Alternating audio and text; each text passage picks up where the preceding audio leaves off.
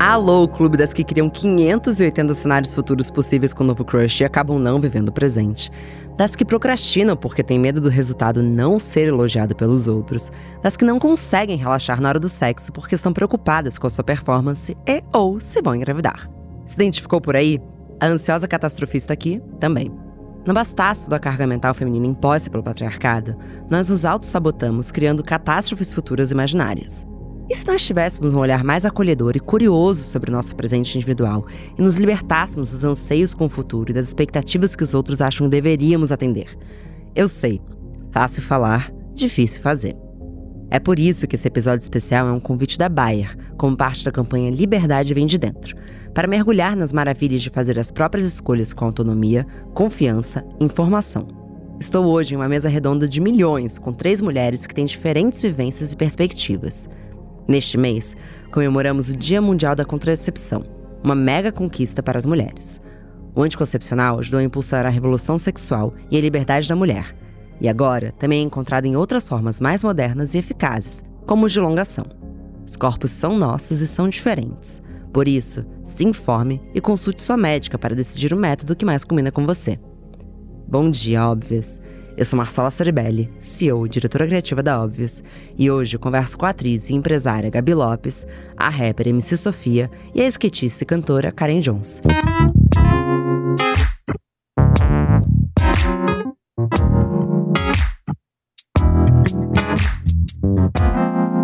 Bom dia, óbvias. Bom dia, mulheres maravilhosas e ansiosas. Como vocês estão hoje? Bom dia. Bom dia. Eu amei. Eu bom amei o dia. nome. Se identificou? A ansiedade ela gera uma certa catástrofe por si só, né? É meio um sinônimo. Uma energia mais caótica, né? É, quando você tá ansioso, alguma catástrofe está acontecendo ou vai acontecer. Ou tá acontecendo na sua cabeça? Eu queria saber, na verdade, de primeira, assim. Onde que a ansiedade hoje bate mais na vida de vocês? É em relação ao trabalho, em relação à autoestima, em relação a bem-estar? Sabe qual é o pior? É quando você não sabe aonde tá a ansiedade, mas você tá ansiosa. Eu acho que esse é o pior, assim. O, o- o trabalho mais difícil é o de identificar da onde que vem. É, eu sei. Escola. Nossa, já começa a ficar. Escola. Ai, lição, lição, lição. babá. E Prova, sentimental. prova. sa- Nossa, prova, amor, é o ápice do- da ansiedade. De tipo, que eu tenho que falar, antes de eu começar, eu vou me retirar da sala e voltar depois. Não, calma. Eu te vi anteontem no palco do Rock in Rio e você tá me falando que te deixa ansiosa, é uma prova na escola? Real. Tipo, é, em questão de música, shows assim, eu fico só nervosa. Tipo, não é ansiosa. É nervosa antes de estar no show, entrei no show, acabou. Que lindo saber separar os sentimentos, né? Sim, uma coisa ansiosa, outra coisa é. é Ai, amei. sabe? Já aprendi com você, É nervosa, Sofia. real. E sentimental também. Nossa, quando eu tô naqueles babados muito. E começa já me dar. Ai, que raiva, já fica assim, ó. Eu, gente, eu consigo saber, tipo, de olhar. Eu falo, tô tremendo. Tá, minha ansiedade atacou. Ou quero comer, eu não como muito. Ai, a sabe? ansiedade dá muita fome, no meu caso também. Sério. Comigo é muito pra trabalho. Eu tenho muito projeto e aí, como eu produzo, a ansiedade começa a criar umas fanfics que não vão acontecer. Aham. Mas assim, ah, vai chover no dia e aí já vão pegar uma tenda e não sei o quê. Sim. Então a ansiedade comigo é muito ligada em projetos. pra mim Será também. que eu não vou esquecer minhas falas lá na hora? Meu Deus. Nossa. Vou atuar com a Glória Pires. Me dá vontade de fazer cocô lá na hora, eu vou estar nervosa. Ai, amiga, me identifico tanto com você. Mas é que metade da ansiedade é isso, eu achei né? que ia São cagar no palco do historinhas. Rock in Rio.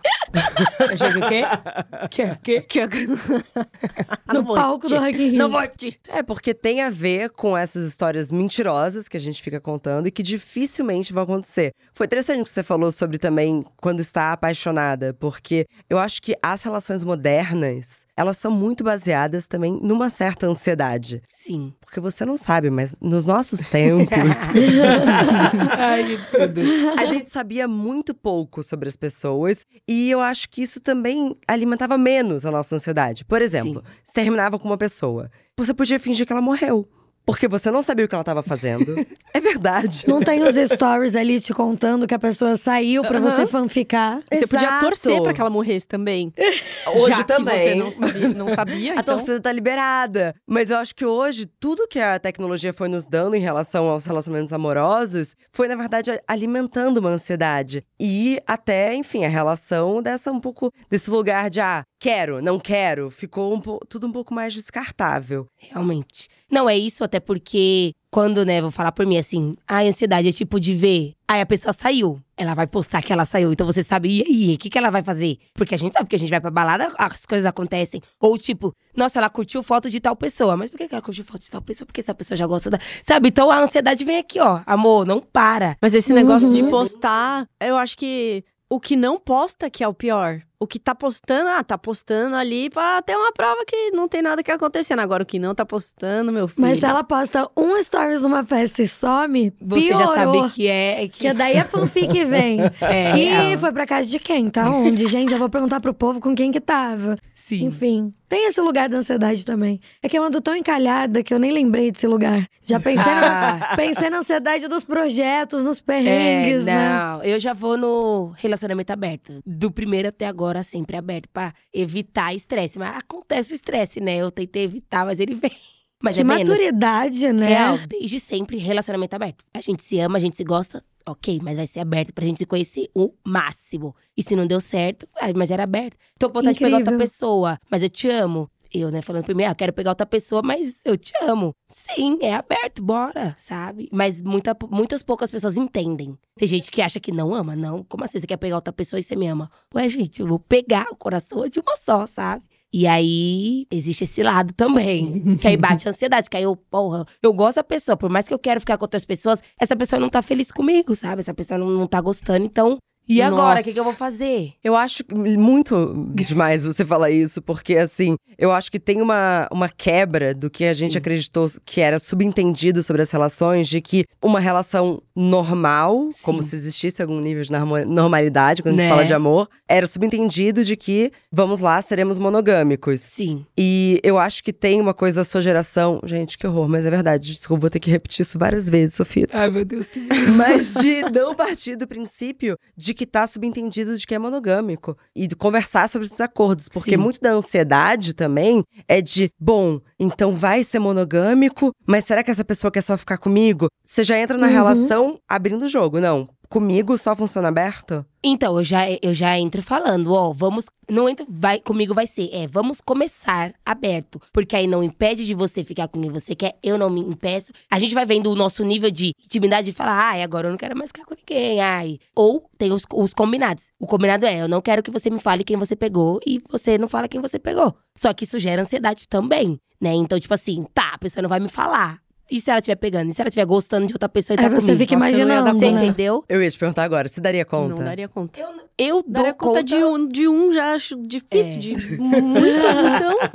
Mas é muito foda ver, né? Porque, na verdade, o ideal é que as gerações venham se atualizando e não fazendo a mesma coisa. Senão a gente vai viver no mundo da nossa avó pra Não. sempre, os nossos filhos, nossos netos. Então é animal, porque ela traz isso, né? Um lugar de muita liberdade. de liberdade, de, tipo, não se limitar. Eu sempre deixei claro, gente, eu não vou me limitar. Eu vou só ficar com essa pessoa, não vou. Porque aí eu fico 10 anos com essa pessoa. Existem pessoas que sim, dá certo, mas pra mim, né, falando da minha pessoa. Cara, entre esse um, dois, três, eu posso ter conhecido outras pessoas que eu posso ter outras histórias e posso, sabe? E aproveitar a vida, né? Enquanto tem, aproveitar. E principalmente nas relações. Mas vocês sabem que eu tô finalizando o meu livro e tem uma parte sobre não monogamia e eu fiquei estudando muito sobre a construção do amor romântico e como que se construiu a monogamia e pra mim ficou muito claro que discutir a não monogamia discutir a liberdade feminina, porque a monogamia foi um acordo para as mulheres. Assim que se institucionalizou o que, que seria o casamento, a Igreja Católica, abriram os bordéis públicos masculinos. Então era um direito do homem ir num bordel no final de semana, ou que seja. Os reis tinham as amantes reais. Tem um livro sensacional que chama Sexo com Reis, se vocês quiserem ler, que fala Incrível. sobre isso. Então tinha a rainha, que era esse casamento que estava ali pelo reinado, então uma coisa política, né? Uhum. E era um direito dele ter uma amante. Tem inclusive o caso de um rei russo que não queria ter uma amante porque amava a rainha. E ele começou a ser mal visto porque, como assim? E aí começaram a duvidar da masculinidade dele. Olha que louco, porque, né? Joga pros dois lados. E aí, quanto mais eu fui estudando isso, não quero também me prolongar tanto, mais eu entendi que falar sobre não monogamia é falar sobre a nossa liberdade e da nossa sexualidade feminina. Porque os homens aí, da coisa mais recente, assiste uma série tipo Mad Men. Eles estavam traindo a rodo, entendeu? Uhum. Então, discutindo a monogamia é uma sociedade em que. Eu também já fui traída pra caceta, amiga. É, Não, nossa. amiga, mas tranquilo.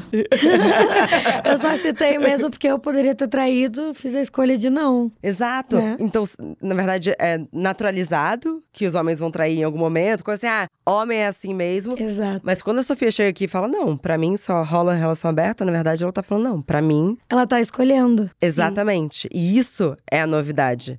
Sim. E isso é liberdade. Gabi, devolvendo pra você e trazendo pro âmbito profissional. Você vem de um mercado em que ouvir nãos é muito mais comum do que ouvir sims. Uhum. Estou correta? Sim, infelizmente. Como não levar para o pessoal? Como entender que um não às vezes diz muito mais sobre o que eles estão procurando do que sobre a nossa capacidade e como que isso pode expandir para outros lugares da nossa vida? Demorei muito pra entender isso. Porque eu comecei com oito anos, né? Então, como eu era criança, eu chorava sempre. Foi quando eu desenvolvi ansiedade. Eu falava pra minha mãe: Tadinha. mãe, eu não passo por quê? Será que eu sou ruim? E eu fiz testes, assim, tipo Emília do sítio do Capão Amarelo. Umas coisas muito legais que eu queria muito passar. E aí, como que uma mãe explica pra uma criança que não é aquilo, que não é um problema meu, que só tinha uma menina que talvez o perfil encaixasse mais? Aí, quando eu fiz 18 anos, eu tinha feito sete testes pra malhação. Passei no sétimo.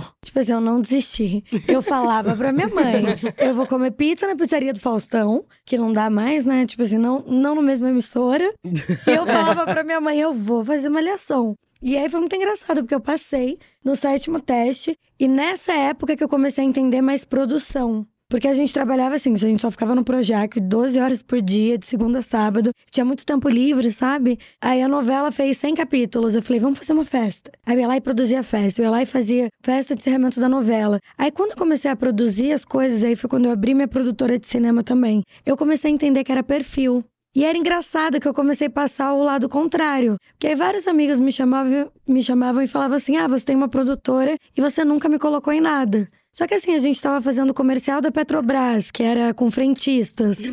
É, a gente era produtora da FAP, que era ensino com professores e alunos de verdade da FAP. Então eu não tinha onde colocar, e daí eu falava, caramba, existe a questão do perfil. Então você tá corretíssimo, é muito comum. A gente fazer muito teste e não passar em quase nenhum. E aí eu demorei mesmo, acho que foi mais pra frente, com 20, tô com 28 agora, que eu entendi mesmo e hoje eu produzo muito filme.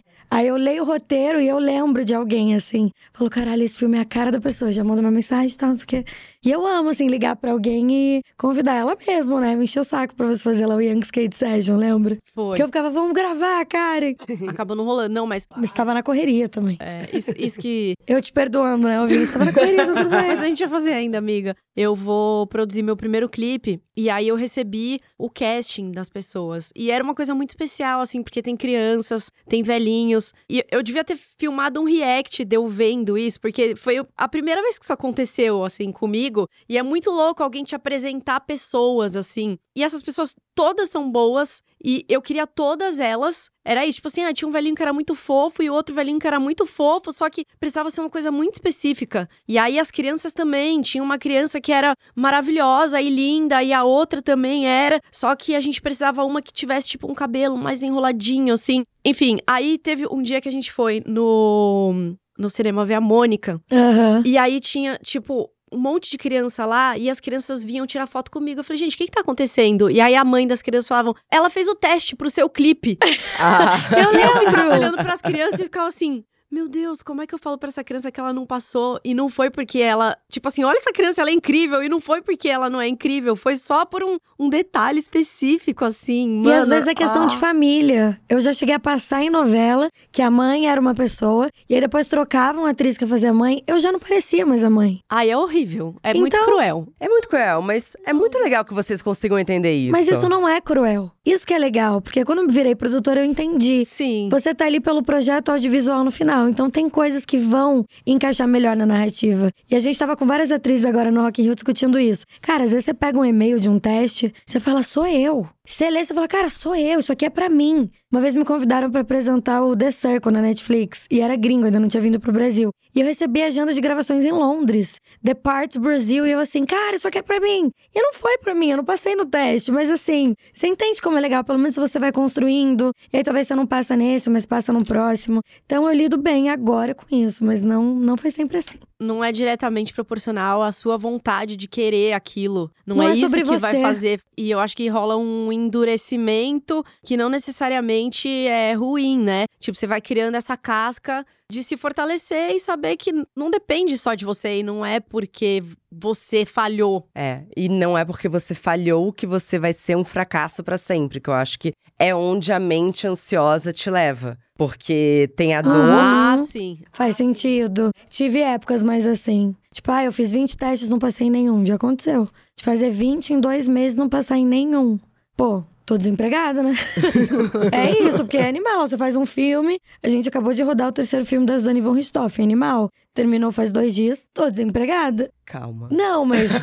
entende? É uma profissão Não, que traz muita ansiedade, assim. É que a gente acha que é constante, né? É um, é um, é um espiral cíclico e, e exato. E não é. Às vezes tem alto, às vezes tem baixo, às vezes tem, tipo, você vai olhar lá o gráfico do Spotify, dos seus plays, e aí às vezes ele tá assim lá pra cima, e às vezes ele tá lá pra baixo, e aí você fala, putz, e agora? Ele vai continuar caindo, ele vai continuar subindo, e meio que você não sabe, não, não dá pra planejar, ele não é sempre igual. E como que vocês lidam, eu queria ouvir de você também, Sofia, Uhum. com a comparação? Porque, claro, ninguém quer falar que se compara, mas as redes sociais são essa grande vitrine. Eu mesma, muitas vezes, vejo alguém que tá fazendo um trabalho foda e falo, "Ah, queria ter pego. Mas acontece. Como é que vocês se blindam dessa comparação? Ainda mais você que cresceu praticamente com o celular na mão e aquilo já parece. A gente talvez consiga melhor separar o que que é uma vida real de uma vida virtual, mas as gerações que estão vindo aí é a mesma coisa, né? É, eu sempre busquei muita referência, né? Tipo assim, eu comecei com seis anos de idade.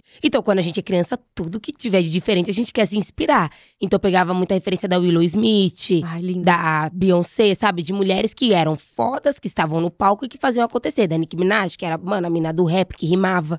E, e do, do Brasil também. E aí, quando eu fui começando a ter celular e tal, então antes eu usava mais a, a rede, não sei nem se pode falar o nome. Uma rede de vídeos. Uma rede de vídeos pra ficar vendo clipes e falar: eu quero um clipe assim, eu quero um clipe numa mansão, quero um clipe com carro, que aí já entrando na questão da estética. Eu quero chamar várias minas, tipo, dançando, mais uma mina assim, uma mina plus size, outra mina preta, outra mina de. Sabe? Então, tipo, eu sempre tive isso na minha cabeça. E aí, né, fui crescendo tal e fui conseguindo realizar alguns desses meus desejos de querer ter isso, de querer ter aquilo. Mas a questão de comparação é tipo assim, me frustrou bastante. Porque a minha mãe chegava e falava: você não é americana. Você não tem que querer fazer clipe igual a americana. Porque pra mim, o clipe tinha que ser igual. Só que a nossa vida não é igual dos americanos. Eu sou brasileira, entendeu? Tipo, eu vim da comunidade. Quando a gente mostra a nossa realidade, é muito mais verdade pro público do que você querer se parecer com uma americana. Depois você descobriu o valor que isso tinha, né? Você entendeu? Então, tipo assim, aí quando eu parei pra pensar, eu até chorei. Tipo, eu falei, caraca, eu acho que vai render mais eu contar minha história, fazer um clipe com a galera do bairro, com um cachorro que tá andando, um gatinho que tá ali parado, com uma casa normal, não precisa ser uma mansão, nem eu tenho mansão, porque eu quero fazer um clipe numa mansão, sabe? Tipo, Aí você achou, aí Você achou o tesouro. E aí eu achei o tesouro, porque a galera que também mora no ambiente onde eu moro, ou já morou e lembra de onde veio, começou a consumir mais e gastei bem menos. Foi um dinheiro gasto à Ai, toa. maravilhosa. Cara, eu acho que é um erro que artis- os artistas cometem muito, assim. É tipo, querer fazer um bagulho gringo. Mas Ai, vamos fazer um bagulho isso, gringo. né? Só que, tipo, a gente não tá na gringa, a gente tá no Brasil. A gente tem profissionais que se formaram em escolas do Brasil. E, tipo, As câmeras são É, a maioria as que usam aqui são diferentes também. até ter essa referência, mas, tipo, esse clipe também que a gente vai rodar agora, esse foi um dos pontos, né? É, é- é um show de talentos. E aí, tipo, a primeira ideia que vem é aquele show de talento, é, Little Miss Sunshine e tal. E aí, um momento a gente falou assim: não, porque uma escola do Brasil não é assim. É tipo uma escola estadual que não dá pra ir nessa referência, né? Eu acho que a comparação, ela vai muito disso, assim, tipo, o que, que é que você tem de melhor? E qual a sua realidade até onde você consegue chegar? Porque se você imitar uma coisa, a imitação vai sair pior do que, origi do que o original. Uhum. Ela E vai ser uma aprisiona, cópia. né? E também a questão do, do imitar é tipo assim, se os americanos já faz isso, o legal é o diferencial. Então, Exato. o legal é você trazer a sua cultura. Se você é do Brasil, traz a cultura brasileira. Porque os americanos vão gostar de ver o Brasil do que falar, nossa, eles estão querendo E copiar a gente. E, tipo, Eles são apaixonados pelo? Brasil. Então hoje talvez você tenha até mais público gringo trazendo o Brasil sim, como realmente, mensagem. Realmente. Isso é muito foda, né? A sociedade vai colocando a gente em caixas. Então acontece, às vezes eu vou pra um festival e vou com a minha bunda pra fora. E não é por isso que eu Adoro. sou menos sócia de alguma empresa, ou meu livro descredibiliza, ou minha palestra é menos interessante. Claro. ou meu trabalho como atriz. Não interessa. Só que pra cabeça de muitas pessoas com crenças limitantes, que é a maioria da sociedade, sim, isso tá no mesmo lugar e não está. Mas você precisa expandir pra você ver além disso. E aí eu passei muito por isso, as pessoas ficavam me comparando. E eu nunca consegui achar alguém igual, porque ninguém é igual, essa é real. Você é cantora, mas você também é atriz. Às vezes você apresenta, às vezes você dubla. Não, é tudo. Essa aqui, meu amor, tetracampeã mundial de skate, canta e faz desenhos incríveis. Então, assim, a gente tá num lugar feminino de libertação dessa comparação. Ao mesmo tempo que a rede social traz isso, entendo total o que você tá falando. Acho que todo mundo vive isso, mas ninguém tem coragem de assumir. Sim. É muito comum, você tá no seu feed, você vai olhar e falar, não é nem o essa pessoa não, não deveria estar lá, mas é um queria estar lá também. Então a gente sente, a gente se compara. Mas a mulher, acho que a gente foi fruto de muita comparação por muitos anos e nem era gente. Sim. Não era nossa, era da sociedade, né? É, porque De, é a tipo, olha ideia o corpo de que dela, olha uma... como ela é, né? É, porque parecia que apenas uma mulher poderia ocupar um lugar. Enfim, sou casada com um skatista também, e em muitos momentos parecia assim, não, pode ter uma mina que anda bem de skate. E eu acho foda quando vem as meninas do Britney Spears, tipo, não, tem muita mina andando de skate. Mas eu acho que essa necessidade das caixinhas que se colocam é justamente para quanto antes a gente limitar, mais elas sabem o lugar que elas podem ocupar. É como se fosse uma forma de domar as mulheres. Faz sentido o que De eu tô falando? baixo. Isso.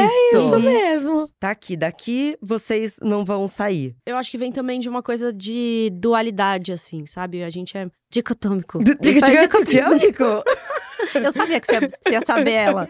Tem essa dicotomia de assim, ou é isso, ou é isso. Isso é muito masculino pra mim. Aham. Tipo, porque homem não tem espectro. Homem é tipo, ou é isso, ou é isso. E aí, a gente é um todo. Então, você pega. Ah, eu, eu sou boa nisso. Então, eu, eu não posso ser boa nisso daqui também. Então, é aquilo, você tá se comparando com alguém porque, ah, ela é bonita. Quantas outras coisas você faz e que você só tá vendo uma faceta? Sim. Todo mundo é múltiplo, acho que a gente tá no momento de entender isso. Mulher, pra mim, é a maior prova da natureza, da multiplicidade do ser humano. É que o homem realmente falta visão periférica pra ver um além, né? Mas a mulher é uma puta mãe, é uma puta filha, uma puta mulher. Mulher, assim, enquanto lugar de mulher com ela. Uma puta mulher, porque quando a gente tá em relação, a gente se doa. Com monogamia ou não, a gente é foda. E a gente dá trabalho pra caralho, a gente desdobra mil profissões. Então, se você olhar, será que a gente não tem um lugar de entender, né? Mas esse negócio da caixinha que você falou, que por muito tempo a gente foi colocado em caixinha pra bloquear mesmo a nossa potência. O que me desbloqueou muito o lance da comparação, eu lembro exatamente. Eu tava num campeonato,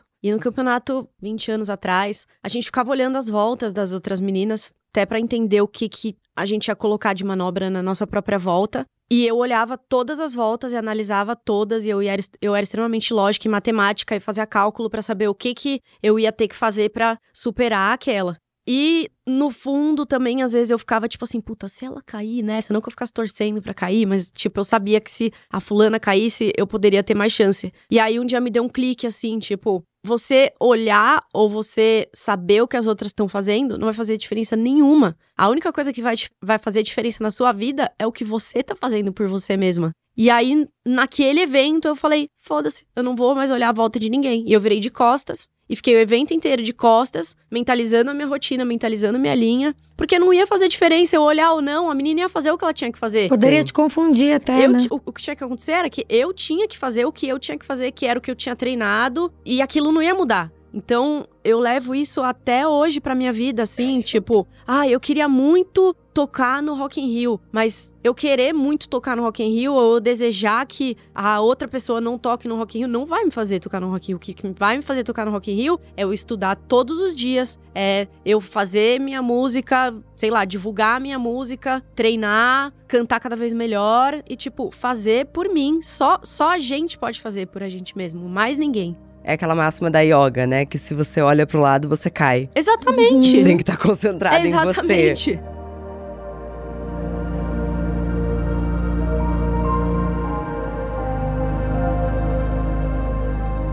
Mas a gente falou um pouco sobre as caixinhas, que são essas vozes externas, mas existem também vozes internas, que especialmente se você sofre com ansiedade, são elas que te invadem, né? Eu falo sobre esses pensamentos intrusos. E muitas vezes eles também te sabotam. Vocês passam por isso às vezes? Ah, é o Vecna, né? Ele vem.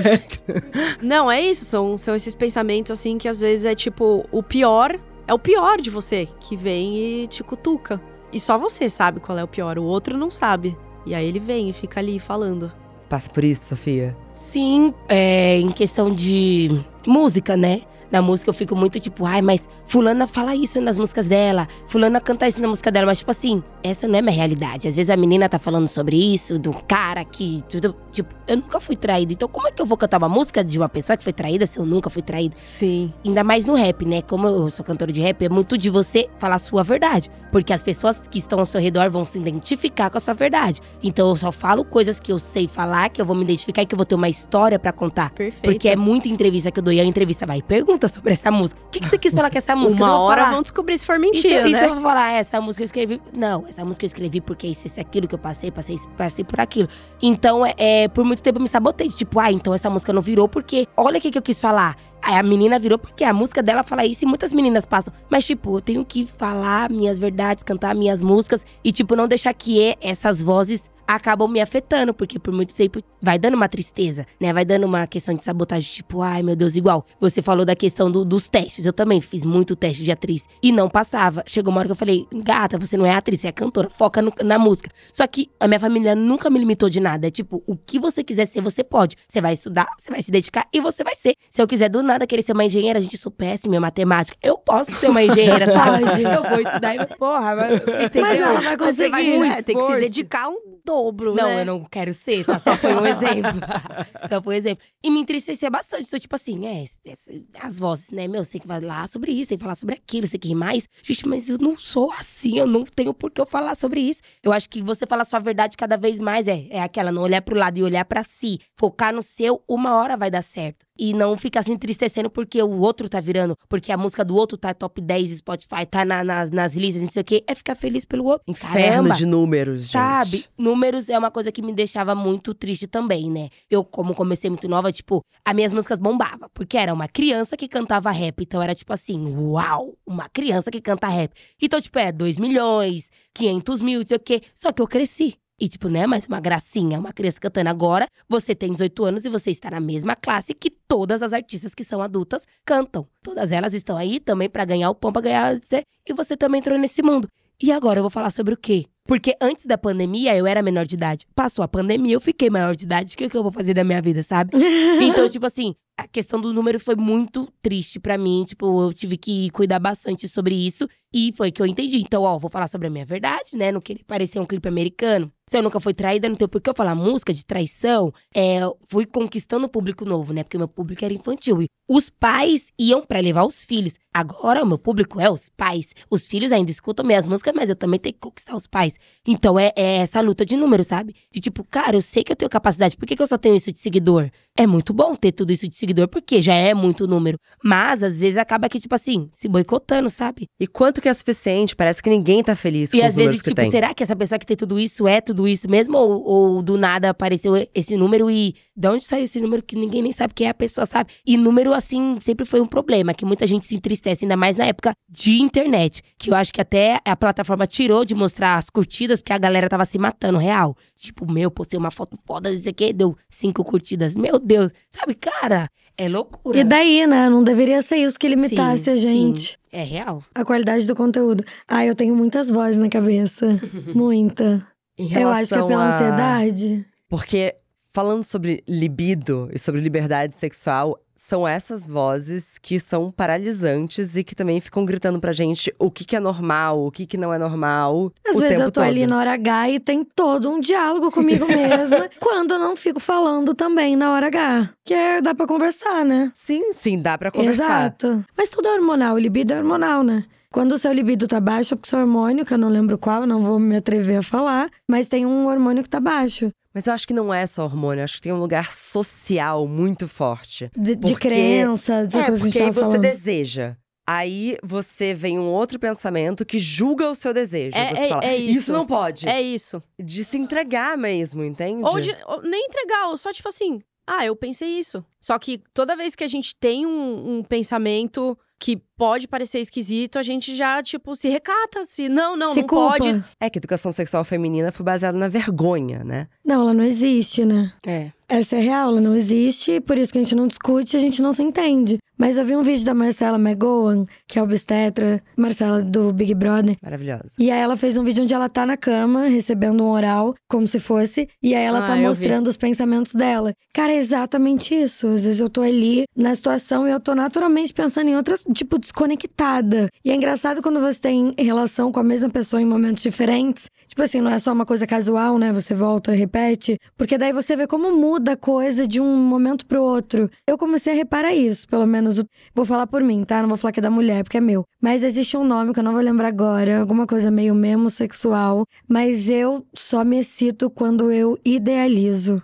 Tipo assim, pra mim sexo é zero só a pele ali mesmo. Sim. Só uma coisa encostar na outra. Não é esse lugar. Precisa estar com o mental contribuindo. Então, se eu não idealizar, não for uma pessoa que eu tenho desejo mesmo, que eu criei um lugar, eu não saio da minha casa, eu não transo, eu desmarco o date. Nossa, eu também. Que bom que vocês não se forçam, Tem né? que, é, tem que É, ter uma exato. química, um sentimento. que Se não tiver sentimento. É isso, você não precisa gostar da pessoa, mas você tem que estar querendo pelo menos aquilo. É. Desejando.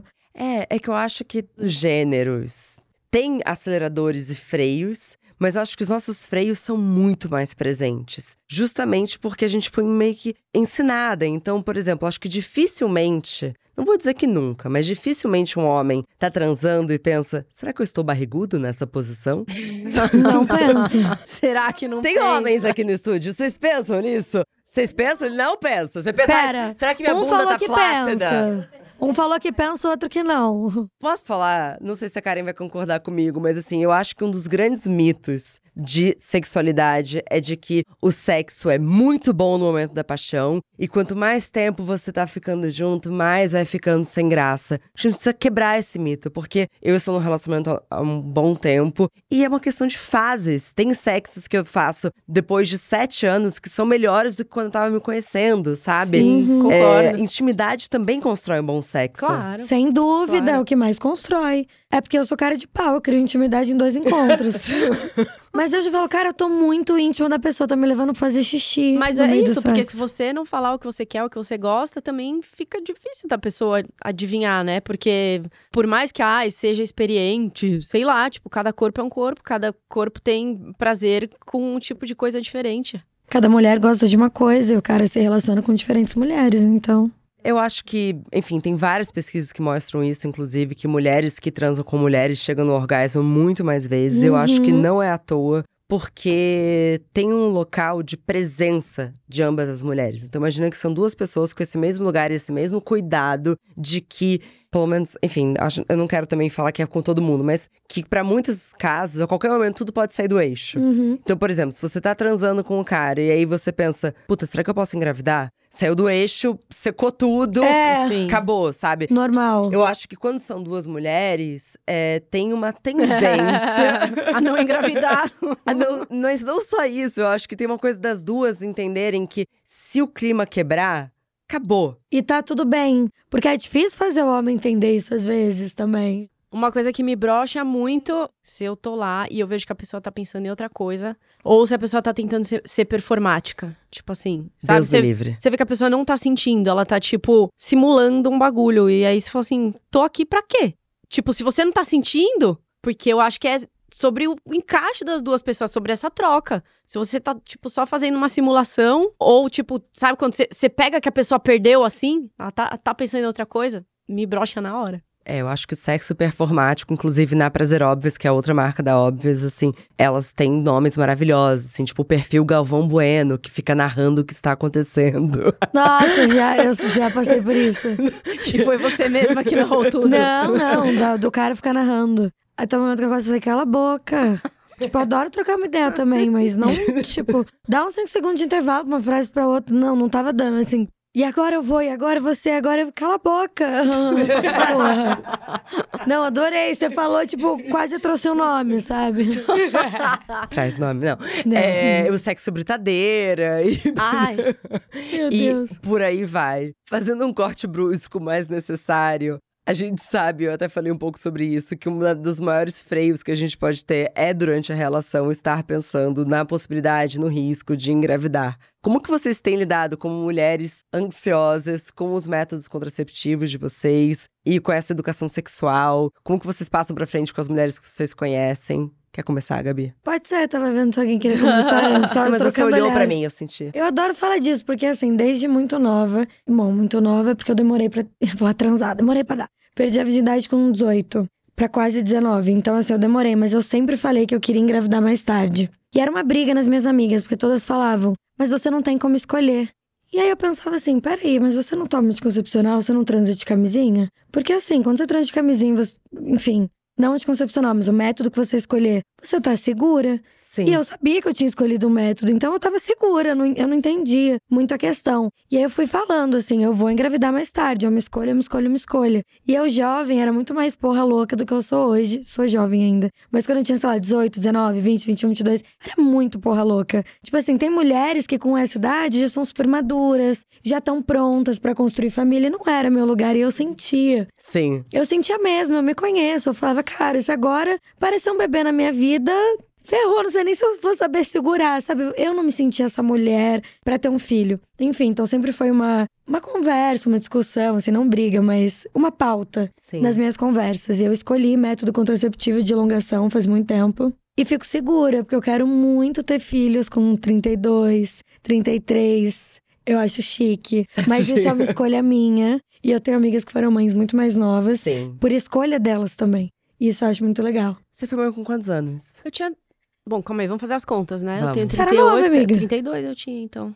E eu acho que foi ótimo. É a idade que eu falo que eu quero. É, porque eu já 32. tinha vivido muitas coisas e, assim, eu achava que nunca era o momento, né? Ai, não, daqui dois anos, daqui três anos e tal. Mas eu acho que as- quando você tá nessa de, ah, daqui dois anos, daqui três anos, é que meio que você já tá querendo e aí você tá, tipo, brincando com a sorte pra já ficar grávida ali em algum momento. Você tirou de fato, né? Você tinha alguma coisa e você parou de usar? Eu foi, foi uma falha na Matrix ali. Porque tem gente que para, eu tô falando por isso, né? não, Tem não gente que parei, prepara. foi... Foi uma falha na Matrix? Foi, foi uma falha, falha da pílula. E as pessoas ficam te cobrando pra você ter um segundo filho? Ficam, porque a Sky é muito queridinha, né? Muito fofinha e muito legal. E, e eu fico pensando também, nossa, seria legal ter mais uma legal desse jeito, mas pode ser que seja um pouco piorada também. Aí já me desanima um pouco. Mas não, assim, não, não tá nos nossos planos. E pra mim foi complexa a gestação, a adaptação. Eu, na época, tava atuando 100% como skatista profissional, então dependia do meu corpo até conseguir retornar e tal. Foi um processo. é, então, assim, por escolha, tanto minha quanto do Lucas, a gente não planeja ter outro, não. Vamos ficar só com um. Uma perfeita. E você, Sofia, como é que foi a educação sexual na sua casa? Você teve sempre diálogos abertos? E como que você observa também com as suas amigas e as minhas da sua geração? Então, é, com a minha família sempre foi um diálogo aberto, mas da minha parte, da minha parte materna. Da minha parte paterna, não. Era tipo, eles não tocavam nesse assunto. Eu acho que eles ainda acham que eu não beijei, né? Mentira, eu já, já falo. Mas é, sempre foi muito livre também, porque minha mãe sempre falou: você tem que ser livre, você tem que entender que precisa usar essas coisas pra não ter filho e tal. E você pode pegar quem você quiser, independente de homem, de mulher. Eu, na minha cabeça, sempre fui: não, Deus me livre, mãe. Pegar mulher, ai, gata, agora. Quando começou, não para Quando mais. começou, não, real. E, tipo assim, sempre foi muito livre mesmo, a minha família materna. E aí, ela falava, quando você perder, você pode contar pra mim que a gente vai se cuidar. É, se você não quer mesmo ter filho, você vai colocar um chip, né, pra não ter. Então, tipo, foi um diálogo sempre muito forte, porque ela não teve tanto isso com a mãe dela. E ela engravidou com 18 anos, 17, 18, sabe? E foi uma coisa que, tipo assim, meu, 18 é a época que a gente tá como? Porra louca. Exato. Né? E eu estou nessa fase de, tipo assim, eu também quero ter filho mais tarde, assim, 30, aí sei quantos. Até porque eu quero ter gêmeos, né? Então vai ser um pouco bem mais tarde mesmo, né? Pra ter cabelo. Real. Você quer ter gêmeos, mas Eu tem ter gêmeos na gêmeos. sua família? Ai, bem, bem perto do, do- da família das pedras, assim, que é bem distante mesmo, assim. Não, porque eu, te- eu tenho um irmão gêmeo. Sério. E o. Sua mãe, mãe e pai teve ou não? Não. O que acontece é, tem gêmeos na minha família. E aí eu tomei um baque na ginecologista recentemente. Porque ela me perguntou: falou, ah, mas tem um irmão gêmeo, então é bivetelino. E o que ela me explicou, eu não vou ousar explicar de uma maneira científica. Mas parece que quando são univetelinos, é a questão da genética. E tem aquela história de que pula uma geração, né? Sim. Quando é bivetelinos, é uma capacidade da mulher de ter gêmeos. E isso passa de mãe pra filha. Então eu cresci minha vida inteira achando que era impossível eu ter filhos gêmeos. Você vai ter filhos gêmeos ou já teve? Tem chances. Não, eu não tenho filhos ainda. E eu amo que vocês falam, com 32 eu vou querer. Eu não sei, eu cheguei nos 32 e eu tô na fase do. Talvez mais uns dois Exato, anos. mas eu falo É, eu tô por 32, aí mas também. pode ser 34, Pode ser 40, 36, ela- 40. 36. Cara, 36 imagina, rolaria, eu vou ser uma acho. mãe muito louca, eu tô muito Não animada. vai, porque você é uma ótima Dinda. Aliás, a Gabi, é, ela é madrinha da minha filha, né? Não sei se vocês sabem. Sério? Não sabia. Não, não sabia. Ela chegou com essa responsabilidade, eu era uma jovem. Ela, esquece, ela tava gravando pro YouTube, assim, eu quase chorei. Ela falou, esquece a madrinha da minha filha, ela é grávida. Eu falei, mentira. Será que eu Que consigo? linda. Ela é a eu não melhor Dinda. sabia. É que você conhece a Sky, né? não. Ela é muito especial. Só pra você entender, eu já vi ela meditando com cristais em volta. Não. Gente. Ela fecha zíper. Uma coisa que eu tenho que falar, porque você não fala, então eu tenho que falar. Ela cria uma filha de uma maneira muito diferente. E é isso que eu me inspiro. Tudo ela fala assim pra Sky: como que você se sentiu hoje? E eu já ouvi a Sky falando, ai, aqui na barriga, um negócio, tipo, chakra, energia, sabe? Uhum. Então ela estimula a Sky a falar sobre o que ela sente. A gente é holística é também. linda. É uma jovem Que linda. mística. E a Sky ama a Gabi. Ama, ama. E é assim, é difícil tirar da casa dela quando vai. E ela inventa, tipo, uns programas de Dinda famosa, sabe? Que ela tá todo nos mailing dos negócios de São Paulo que acontece, de exposição e de levando ela pra ver abertura. dinossauro. E é Que tudo, ela é minha rede de apoio. Inclusive, hoje eu estou aqui e o Lucas tá numa festa. E aí ele cogitou: ai, será que a Gabi não pega a Sky na escola e tal? Eu falei: não, a Gabi vai estar junto comigo no podcast. Então, Gente, eu não, Não vai sabia. Que amor. Que tudo. E é Tudo. meu, meu passo pra ser mãe. A Sky me faz ver que daqui a pouco, daqui a uns 5, 4 anos, já dá pra. Porque com 18, gente, eu não conseguia pegar bebê no colo. Eu acho que era um lugar da ansiedade, sabia? Não sei, eu ficava medo de assim, e se derrubar. eu derrubar? Juro, Amiga, mas era muito forte e o mesmo. Lucas ficava assim, né? Tipo, eu não acredito que a Gabi vai- é, é madrinha da nossa filha. Ela não vai, ela vai derrubar e não sei o quê. Aí, das, prime das primeiras vezes que ele viu você com ela, ele. Nossa, a Gabi é muito boa com a Sky, né? Nossa, não, ela, é- ela, é- ela é muito boa, ela é muito ótima. Tipo, aí agora direto ele. Não, eu- eu só confio na Gabi pra levar ela. Eu amo. Juro. Mas, amiga, eu também tinha medo de derrubar. Talvez eu passasse essa energia, eu acho. Você lembra, né? Eu só sentava no sofá, se colocava ela no meu colo, eu ficava assim. Então a gente se vê daqui a 10 anos, todas com nenês no colo aqui e a Sky cuidando deles.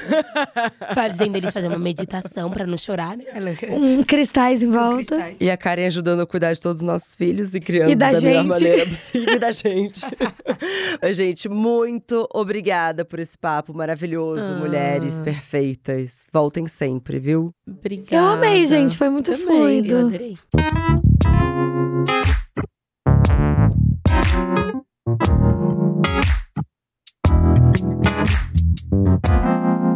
Bom dia, óbvias.